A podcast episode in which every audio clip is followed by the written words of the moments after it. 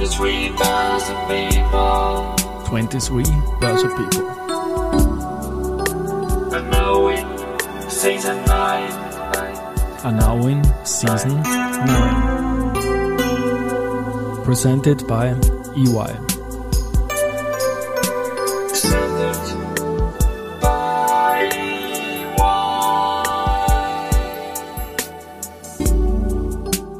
Herzlich willkommen wieder zur Serie 23 Börse People. Und diese Season 9 der Werdegang und Personality Folgen ist presented by EY.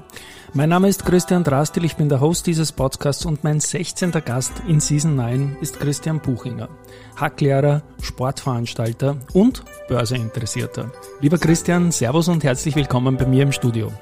Hallo Christian, danke für die Einladung. Ja, wie in der Anmoderation gesagt, sind eigentlich drei Themen, die wir, die wir heute haben. Deinen Job als Lehrer, da interessiere ich mich dann natürlich über die Finanzfacetten, die du da weitergeben kannst an die jungen Leute. Dann natürlich der Sport. Da machen wir dann eine kleine Folge in der Folge, weil da habe ich viele Fragen, Stichwort Käfig-WM, da weiß ich was über dich, was du mir im Vorgespräch erzählt hast. Und dann die Studie, ähm, wenn es darum geht, Rolle soziale Medien in der Investmentlandschaft, die werden wir noch hervorheben. Fangen wir mal mit dem Lehrer ganz kurz an. Ähm, was hat dich dazu bewegt, Lehrer zu werden? Wieso ist es eine Hack geworden? Ich bin da einfach neugierig. Ja, also ich war selbst in der Hack, in der ich ähm, mittlerweile unterrichte, Mhm. habe mich dann aber nach meiner Hack ähm, nicht für ein wirtschaftliches Studium entschieden, sondern für den Sport, war in Wien auf der Schmelz und bin danach auch wieder zurückgegangen in die Hack, in der ich zuvor war. Ähm, wieso ich Lehrer geworden bin, vermutlich ähm, ist das eine familiäre, familiäre Vorgeschichte. Meine Mutter ist Lehrerin und sehr viele Verwandte von mir auch. Mhm. Dadurch war der Weg, glaube ich, auch vorprogrammiert. Der Sport ist natürlich etwas, was jetzt sehr nahe liegt, auch zum, zum Voranfragen. Aber ich bleibe mal bei einer Studie, da geht es ums Thema Social Trading, ganz klar. Bitte ein paar eigene Worte mal zum Design der Studie und wofür die, die, du die gemacht hast und wie wir dann Kontakt aufgenommen haben, vielleicht in deinen Worten. Genau, nur um die Brücke zu schlagen. Ja, also gerne. wie komme ich jetzt vom Sport zum Wirtschaftsstudium? Ich habe ein vor fünf Jahren die Idee gehabt, ich möchte noch mal was anderes machen, ich möchte mal was lernen, ich möchte mal zur Uni gehen und habe mich dann entschieden für ein Wirtschaftsstudium und habe dann begonnen mit meinem Bachelor und mittlerweile den Master gemacht. Der Kernpunkt meiner Studium waren ähm, Finanzwissenschaften eben und meine Masterthesis habe ich über den Einfluss der sozialen Medien auf Anleger beim Kauf von Aktien ähm, geschrieben und dazu auch dich, Christian, interviewt. Es hat mich sehr gefreut Wochen. und das wird auch, was du dann zum Sagen hast, jetzt wird auch für meine Hörerinnen und Hörer sehr, sehr interessant sein. Welche Fächer unterrichtest du auf der Hack?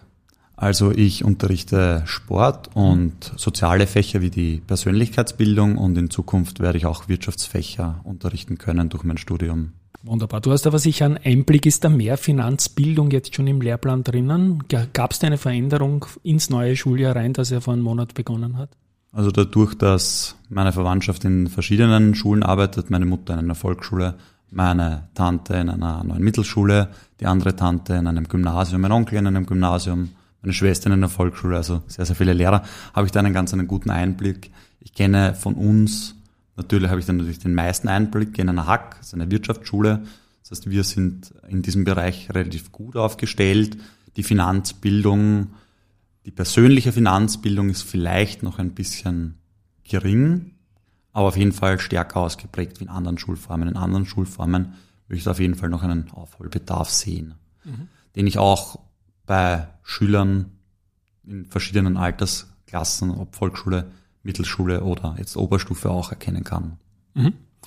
Wir haben im Vorgespräch ausgemacht, dass ich dir die Fragen, die du mir gestellt hast, reverse an dich stellen kann. Also der quasi der Studiendesigner bekommt seine eigenen Fragen. Ist das okay für dich? Ich meine, wir haben Natürlich, sie ja. ausgemacht und ich bitte dich da ein bisschen mit deiner eigenen Brille zu antworten und auch ein bisschen mit den Learnings aus den Antworten, die du von äh, den Interviewten selbst bekommen hast vorab. Wofür war diese Studie?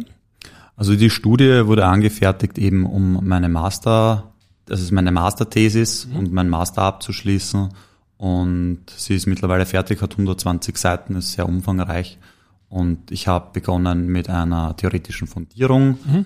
habe äh, Studien von anderen schon aufgegriffen und habe dann mit einer qualitativen Inhaltsanalyse, wo ich Experten interviewt habe, ähm, meine theoretische Fundierung versucht zu belegen, meine Ideen. Dann steigen wir ein. Die erste Frage, können Sie sich bitte vorstellen und Ihre berufliche Rolle, das haben wir erledigt und jetzt geht's weiter, sowie Ihre Erfahrung im Bereich des Aktienhandels beschreiben. Bitte, Christian. Also zum Aktienhandel selbst. Ich habe angefangen vor fünf Jahren selbst zum Traden.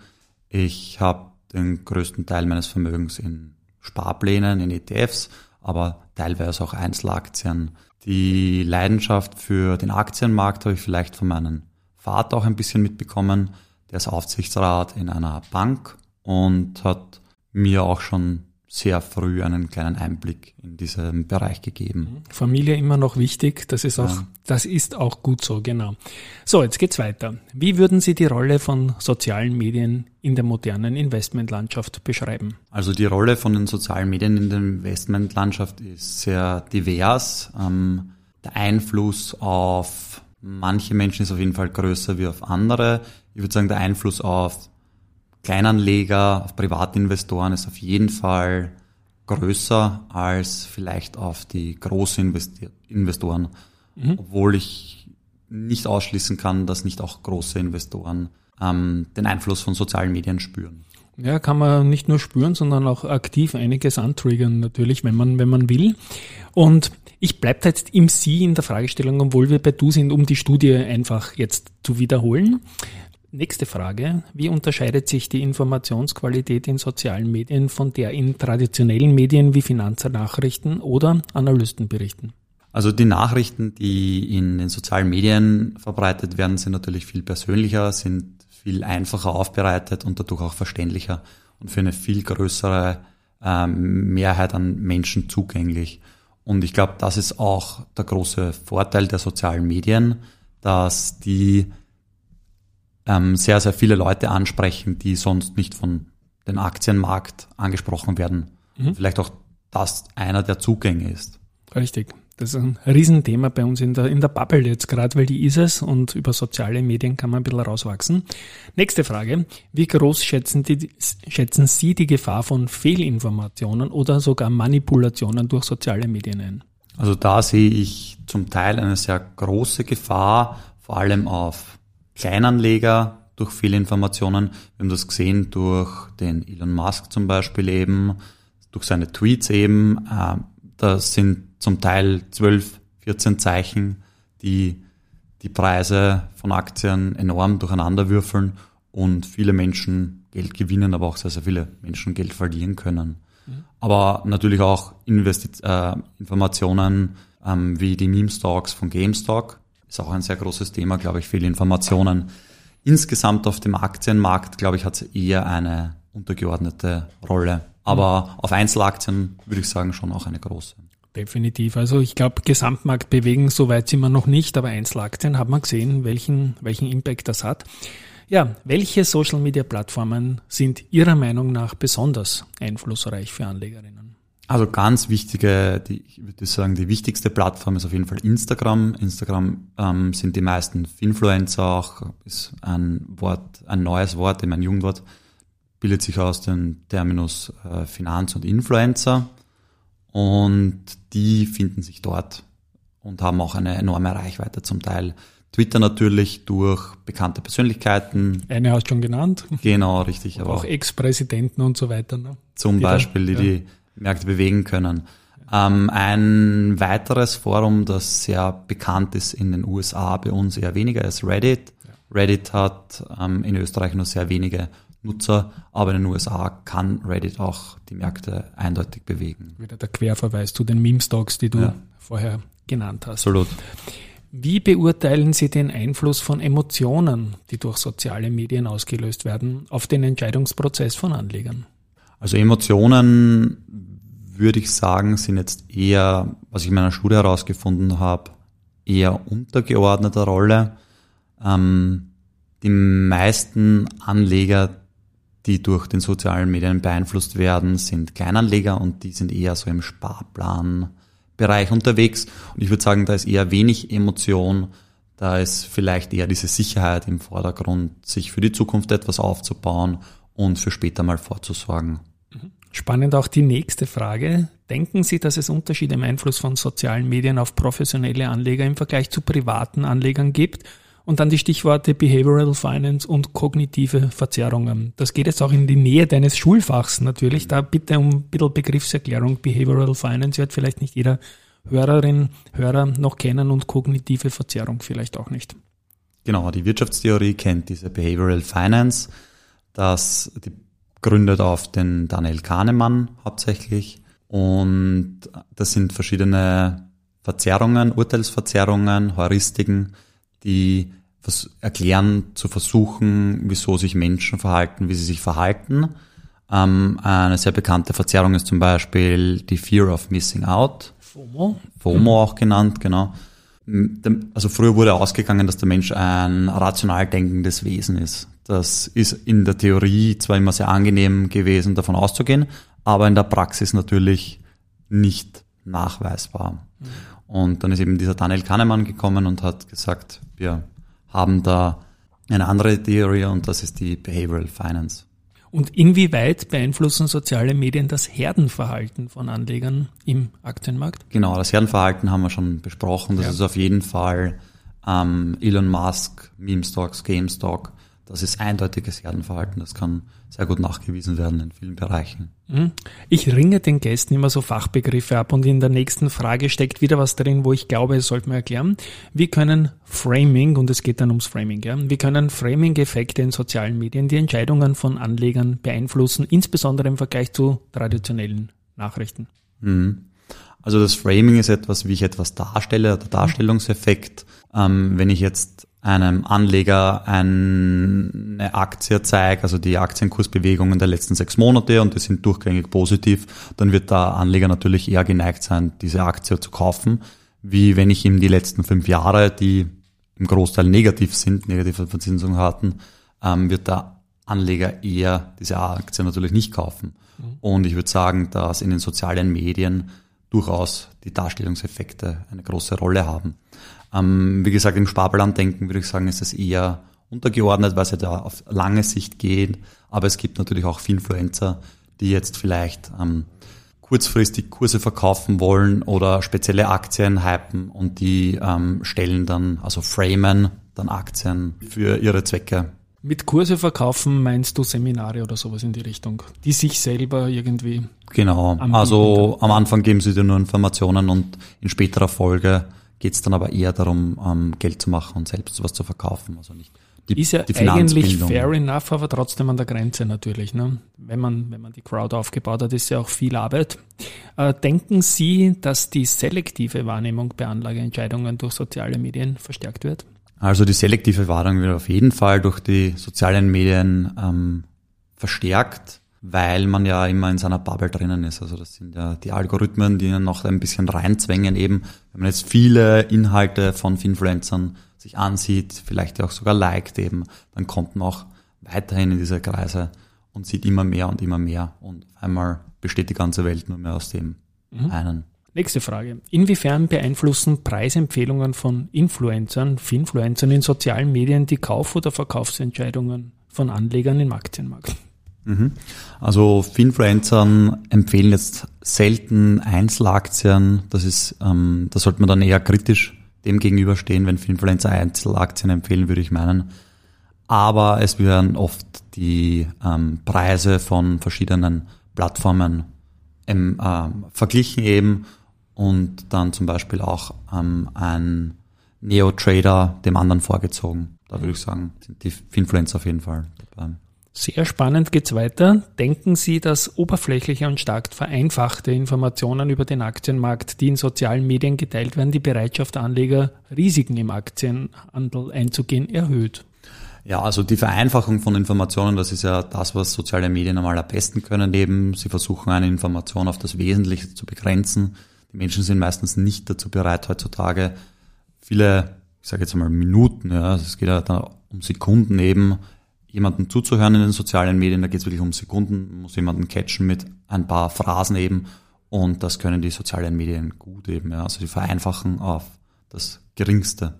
Das ist aber vielleicht auch eine Gefahr und ähm, kann dazu führen, dass Leute ähm, die Vereinfachung als gegeben sehen und dann denken, dass man mit dieser Information auch, dass, dass, dass es kein, kein weitere Themen zu dieser Information gibt. Ja.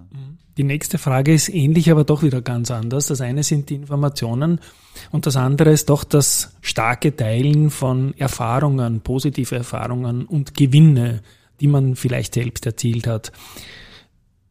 Wie, wie sieht's da aus? Ist das eine große Gefahr, dass da zu viel Optimismus von den Anlegern dann als Ergebnis rauskommt?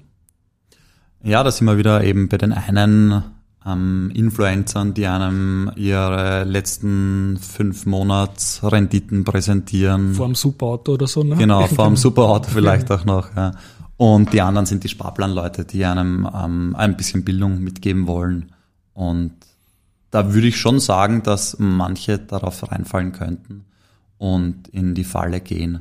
Mhm. Das kann jedem passieren, würde ich sagen, weil das schnelle Geld ist natürlich für jeden sehr angenehm. Denken Sie, dass soziale Medien dazu beitragen, dass Leute Gewinneraktien unter Anführungszeichen zu früh verkaufen und Verlierer zu lange halten? Also eine Studie hat gezeigt, dass eigentlich genau das Gegenteil der Fall ist. Das ist nicht das, was in der, einer theoretischen Fundierung rauskommen würde, mhm. weil die meisten Studien haben genau das Gegenteil bewiesen. Aber die neuesten Studien haben eben gezeigt, dass das genau der Fall ist. Ja. Mhm, ich komme jetzt noch zu Finfluencern und Meinungsführern detaillierter noch. Wie bewerten Sie jetzt den Einfluss von Finanzinfluencern auf die Entscheidungen von Anlegern? Wie groß ist das mittlerweile? Welche Power haben die? Also die Finfluencer haben, glaube ich, mittlerweile eine sehr, sehr große Macht, vor allem seit Corona. Wir haben gesehen eben, die Anlegerzahlen sind, ich kann jetzt für den deutschen Markt sprechen, weil da kenne ich die Zahlen, sind massiv gestiegen seit Corona eben. Es gab in Deutschland 800.000 neue Anleger seit Corona eben. Das ist gewaltig. Da kann sehr, sehr viel auf die sozialen Medien zurückzuführen sein eben. Die informieren sich bei diesen Finfluencern und diese Finfluencer ähm, sind auch in den letzten Jahren wirklich explodiert. Es gab vor zehn Jahren natürlich noch viel, viel weniger, wie es heute gibt. Ich ergänze jetzt von mir ein kurzes Intro und komme dann zur Frage, weil viele junge Leute vor allem ja erstmals auf sozialen Medien mit dem Thema Finanzen in Berührung kommen, was ja grundsätzlich gut ist. Die Art und Weise des Wies ist dann die Frage. Gibt es Kriterien anhand deren Anleger, anhand derer Anleger die Glaubwürdigkeit von so einem Influencer einschätzen können? Also absolut, wie ich vorher schon gesagt habe, dass die Menschen, die mir nichts verkaufen wollen, sind ähm, möglicherweise ein bisschen glaubwürdiger wie jemanden, der mir etwas verkaufen will. Das heißt es aber nicht, dass wenn mir jemand was verkaufen will, dass die Informationen jetzt schlecht sind oder der mich nur abzocken will. Aber wenn Leute mit Renditen oder Gewinnen von tausenden Euros innerhalb von ein paar Tagen prahlen, dann muss ich das auf jeden Fall in Frage stellen. Ja.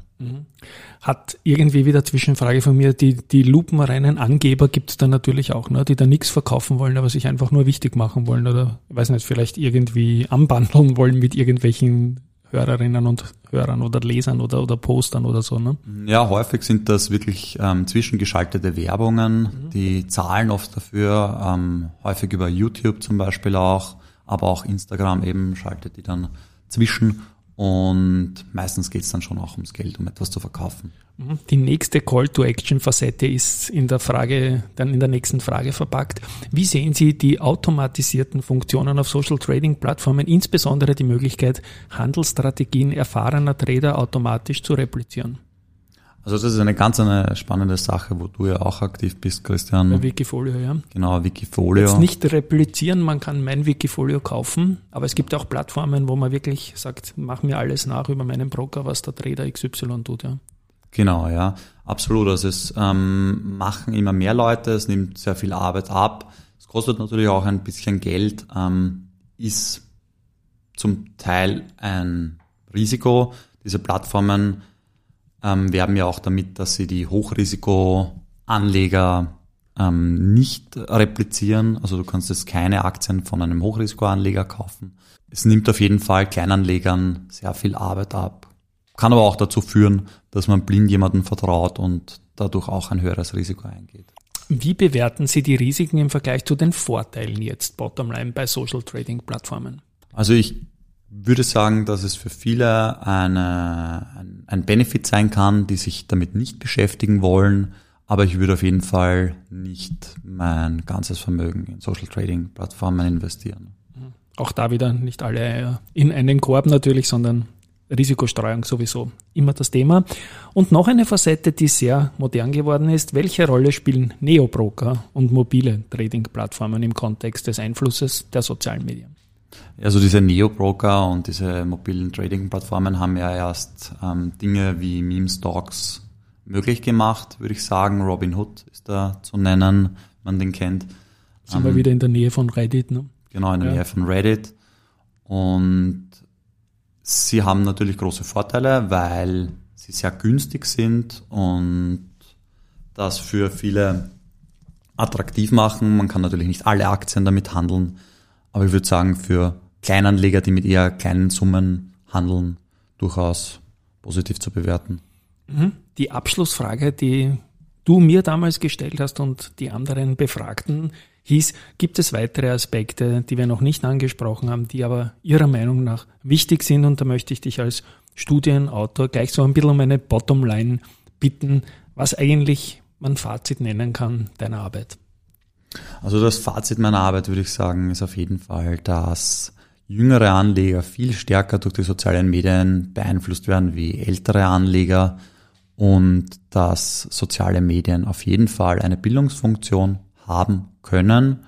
Finfluencer, ich möchte jetzt keine Finfluencer speziell nennen, aber es gibt schon einige, die wirklich wertvolle Arbeit leisten und was die in ihren Videos ähm, einem für Wissen mitgeben, sie ist schon wirklich sehr gut zum mhm. Teil, ja. Was vielleicht auf anderen Stellen durchaus noch fehlt und Nachholbedarf ist. Für junge Menschen eben auch, ja. Du bist ja Lehrer. Jetzt habe ich die Zusatzfrage an dich. Wie siehst du diese YouTube-Tutorials aus der Sicht eines Lehrers, wenn es jetzt um Finanzthemen geht? Ja, das ist schon sehr spannend. Es ist ja auch im schulischen Kontext verwenden wir mittlerweile sehr viele neue Medien. Wir mhm. verwenden Videos ein Video an sich ist ja auch ein, eine sehr gute Informationsquelle, wenn das gut aufgearbeitet ist. Und deswegen denke ich, wenn das qualitative Inhalte sind, ist das auf jeden Fall ähm, eine wertvolle Stütze für Schüler, um zu lernen. Ja.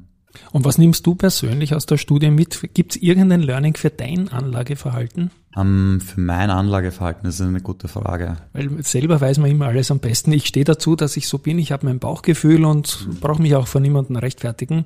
Im Wikifolio bin ich definitiv vorsichtiger als im Real mhm. Life, das ich nicht veröffentliche. Aber wie, wie, sieht das bei dir aus? Also ich bin auch eher ein vorsichtiger Anleger. Den Großteil habe ich, wie gesagt, in ETFs. Mhm. Und sehr breit diversifiziert, nur wenige Einzelaktien. Ich würde jetzt auch nicht auch wenn ich vielleicht glaube zu wissen, wann der nächste Hype ist oder den nächsten Hype aufspringen, kurz Aktien kaufen, wieder verkaufen. Ähm, das ist mir zu stressig, das überlasse ich anderen. Genau, also Time in the Market beats Timing the Market. Diesen Absolut. berühmten Satz kann man, glaube ich, so als Bottomline irgendwie stellen, dafür sprechen Sparpläne. Und das ist auch gut so. Wir haben über den Sport gesprochen und da mache ich immer gerne eine kleine Folge in der Folge. Und dazu sage ich dann immer Folgendes. Hallo, ihr lieben Sportbegeisterten. Mein Name ist Christian Drastil. Ich habe 2017 die Rechte der 2015 eingestellten Sportwoche mit knapp 900 Printausgaben übernommen und ich bin folgender Meinung. Es lebe der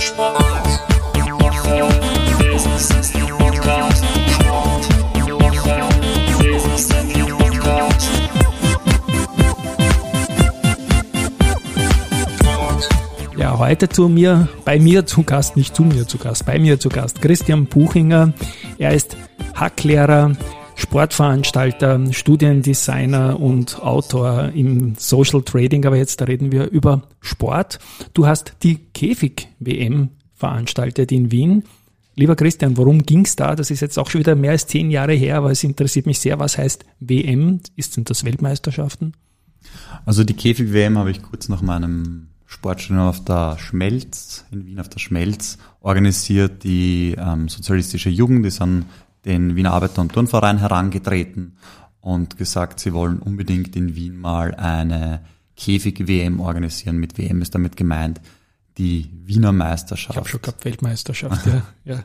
ja, die Wiener Meisterschaften in Käfigen. Ähm, in Wien steht in jedem Bezirk steht mindestens ein Käfig. Ähm, es gibt in jedem Bezirk einen Fußballkäfig, Basketballkäfige und auch Beachvolleyball-Courts. Und wir haben dann in jedem Bezirk eines von diesen, einer dieser Sportarten eben veranstaltet und haben dann am Ende einen Wiener Meister gekürt, einen Bezirksmeister, also einen Stadtmeister. Hochinteressant. Sind die irgendwie vergleichbar in der Größe, die Käfige, oder vielleicht sogar gleich groß? Ja, also die Käfiggröße ist, glaube ich, bauliche Gegebenheiten angepasst. Es gibt größere Käfige, es gibt kleinere Käfige. Wir haben beim Basketball zum Beispiel immer nur auf einen Korb gespielt. Es war kein klassisches Basketballspiel, es war ein Two-on-Two eben, was wir gespielt haben. Und beim Fußball war es aber schon ein Spiel auf zwei Tore natürlich. Ja. Und wie, war das, wie viele Leute sind da in einer Mannschaft gewesen? Also in einer Mannschaft waren drei Personen beim Fuß, vier Personen beim Fußball, zwei Personen beim Basketball und Beachvolleyball auch zwei gegen zwei, klassisch. Und wie war der, der Modus da? Wie lang Spielzeit und so? Oder wie haben die Bezirke gegeneinander antreten können? WRT ist ja in Wien weit vernetzt natürlich. Genau, also WRT ein ganz ein großer in Wien und wir durften dann die Käfige jeweils für einen Tag, das war meistens ein Samstag oder ein Sonntag, reservieren und haben dann in über mehrere Wochen eben in jedem Bezirk den Meister ausgespielt und diese Meister durften dann an den Gürtel, Mhm. Gürtel eben Kennt man, wenn man im Stau steht. Genau, richtig, Genau. ja. Da sind ähm, einige Käfige nebeneinander, nämlich Ja. da konnten dann mehrere ganzen Bezirksmeister ausspielen. Das war dann ein großer Tag eben, wo wir dann den Wiener Meister gekürt haben. Also zwei Jahre nach der Heim-Euro hat es einen Wiener Meister in der Käfig-WM gegeben. Du warst der Organisator von dieser Sache, die für mich gar nicht so leicht zum Organisieren, weil es ja unglaublich viele Leute auf den Punkt bringen musst. Ähm, hast du da pro Bezirk und pro Team natürlich Ansprechpartner gehabt, oder? Die Ja, dann so Teamchefs oder sowas. Genau, die Infrastruktur hat uns ähm, der Wiener Arbeiter- und Turnverein Okay. Ähm, gegeben. Der hat natürlich ist sehr weit vernetzt, aber natürlich auch die sozialistische Jugend war sehr, sehr gut vernetzt. Und wir konnten dadurch auch eben die Käfige für uns reservieren eben. Und das war auf jeden Fall die größte Hilfe, die uns da gestellt wurde. Und von der Altersstruktur waren das junge Burschen oder waren auch Mädchen dabei oder gab es auch eigene Mädchenmannschaften? Ähm, es waren auch eigene Mädchenmannschaften dabei, die meisten Sehr schön. waren. Und das vor 12, 13 Jahren, ja, Genau, super. mhm. Ja. Es waren aber die meisten natürlich männlich, jung, junge Mhm. Erwachsene waren die meisten, würde ich sagen, ja. Aber es gab kein Alterslimit, 16 aufwärts, ja. 16 aufwärts. Und gibt es da irgendwelche Geschichten dazu, so Torschützenkönig oder irgendwelche Spezialitäten? Haben auch ein paar Promis mitgemacht, die man kennt? Also wir hatten jetzt ähm, schon Vereinsspieler, die in der ersten Wiener Liga gespielt haben, zum Beispiel im Fußball. Wir hatten natürlich auch sehr gute Basketballer, die in verschiedenen Vereinen gespielt haben. Ähm, richtige Profis, würde ich sagen, waren jetzt nicht dabei. Und du hast selber auch mitgespielt oder war Veranstalten genug zu tun? Leider konnte ich nicht mitspielen. Aber ich glaube, ja. mit denen hätte ich auch nicht mitgekonnt. Also ich bin ganz ein guter Basketballer, aber die waren dann doch noch ein bisschen besser wie ich. Also richtige Cracks dabei. In den Jahren 2010 und 2011 hat das stattgefunden. Wer war der Sieger? Welcher Bezirk hat sich da am, am Fußballstärksten herausgestellt zum Beispiel? Das ist schon sehr lang her. Das kann ich da jetzt gar nicht sagen, wer damals gewonnen hat. Aber es war olympischer Gedanke auf jeden Fall. Auf dabei. jeden Fall, ja. Und wie viele Leute waren da insgesamt in den Käfigen als Akteurinnen und Akteure involviert? Circa nur. Ja, also es haben pro Bezirk unterschiedlich viele Menschen teilgenommen. Wir hatten Bezirke, wo wir Fußballturniere hatten mit einigen hundert Spielern sogar zum Teil. Ja, also es waren 200 Spielern, glaube ich, in einem Bezirk. Das war das meiste. Und es waren dann natürlich auch Bezirke, wo deutlich weniger Spieler waren. Ja. Und am Schluss dann eben, ähm, wie gesagt, beim Fußball vier gegen vier. Aus jedem Bezirk dann vier Personen. Ja. Jetzt möchte ich noch kurz über dich und Sport sprechen. Du bist Sportlehrer, hast selbst eine aktive Lieblingssportart. Ähm, das wechselt, also meine sportliche Karriere hat begonnen mit dem Kampfsport. Ich habe mit fünf Jahren zum Kickboxen begonnen. Könnte mir auch in Richtung Käfig geben. Ja, Wenn genau, ich ans. Oktagon denke oder so MMA oder so. Ja, ja. Das war, wie ich jung war, noch kein großes Thema. Das gab es Ja. in der Form noch nicht bei uns in Europa. Das war vielleicht in Asien oder in Amerika der Fall. Bei uns leider nicht. Ich war dann auch recht gut. Ich bin dann mehrfacher österreichischer Meister, Europameister Wow. geworden. Das kommt so spät im Gespräch, also Ja. meine Interviewführung. Das ist Folge in der Folge halt. Ne? Ja. Mehrfacher österreichischer Meister im Kickboxen. Ja, Wiener Meister, österreichischer Meister und ähm, Europameister. Ja. Wow, ganz großer Respekt. Und wann und, war und das? später dann, Entschuldigung, dass Ja, ich gerne. unterbreche. Ähm, später habe ich mich dann weiterentwickelt, bin dann zum Klettern gegangen, Mhm. zum Seilklettern, zum Bouldern und durch meinen Onkel dann auch zum Wildwasser äh, Kajakfahren gekommen. Und was kommt als nächstes? Früher gesponserter Profi war. Was kommt als nächstes? Was kommt als nächstes? Ähm, Im Moment widme ich mich wieder mehr dem Klettern. Und wie lange bist du jetzt Sportlehrer an der Hack schon? Das ist mittlerweile mein zehntes Jahr. Okay. Ja, Also schon länger. Ja.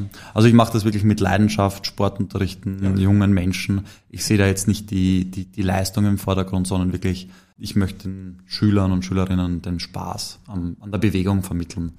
Also für mich ist Sport wirklich eine Leidenschaft und ein Teil meines Lebens. Und ähm, ich denke, in der heutigen Gesellschaft, wo wir so viel sitzen und uns nicht mehr so viel körperlich bewegen und arbeiten, ist es für wirklich sehr, sehr viele Menschen total wichtig, ein Leben lang bewegt zu bleiben und sportlich auch. Absolut Word. Also ich habe in meiner Schulzeit in den 70ern und 80ern des alten Jahrtausends vor allem Verhandlungsgeschick gelernt mit meinen Freunden gemeinsam, indem wir so Leuten wie dir dann gesagt haben, Oma nicht doch wieder Fußball spielen dürfen, sicherheitshalber. Wie viel Freiraum hast du als Sportlehrer, da irgendwie ähm, einzugehen auf die Wünsche der Jugendlichen, die sicher nahe Fußball sein werden, nehme ich mal an. Aber hin und wieder muss man auch Geräteturnen machen, oder? Ja, das ist eine sehr spannende Frage. Also ich würde sagen, wie ich angefangen habe, das war natürlich vor Corona. Und ähm, Corona hat da wirklich einen großen Schnitt gemacht, auch im Vereinswesen. Gerade weil du Fußball ansprichst eben. Es waren früher auf jeden Fall mehr Leute im Fuß, in Fußballvereinen aktiv. Vor allem auch in meiner Altersklasse. Die sind, meine Schüler sind 15 bis 19 Jahre alt eben. Sind deutlich weniger. Und es war zu Beginn meiner Lehrzeit auf jeden Fall, waren viel mehr im Verein wie heute. Und dadurch war das auch äh, viel stärker gefordert, auch in der Schule von den Schülern, ähm, Fußball zu spielen. Das ist heute deutlich geringer. Und mein Zugang ist es natürlich auch, ähm, den Schülern ein Spektrum aus sehr, sehr vielen Sportarten nahezubringen, weil ich denke, wenn ich ihnen viele, viele verschiedene Sportarten zeige, ist vielleicht für jeden irgendwas dabei, dass er dann später auch mal privat macht. Weil der Schulsport ist in unserem Bereich natürlich sehr, sehr gering. Wir haben zwei Stunden in der Woche, die sind geblockt, das ist zwei Stunden am Stück. Die haben einmal in der Woche Sport. Das ist natürlich viel zu wenig. Das heißt, sie müssen zu Hause auch irgendwas tun. Und da bin ich natürlich dafür, dass jeder was findet für sich. Wissen deine Schülerinnen und Schüler von den Kickbox-Erfolgen und wollen die das dann auch machen? Weil es ja durchaus spannend ist, so jemanden wie dich, dem man vertraut. Da, es ist ja, glaube ich, durchaus trendy alles. Ne?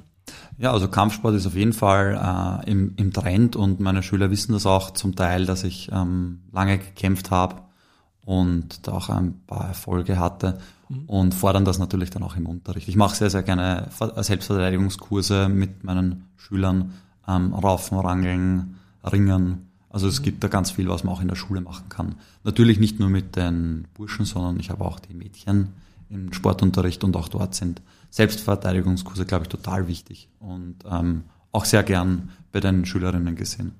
Dann sage ich mal den Sportabspann. Das war ja hochinteressant, was da im zweiten Teil gekommen ist. Ich dachte, wir reden über die Käfig-WM und dann sitzt da ein Meister da vis-à-vis in, in Kampfsportarten.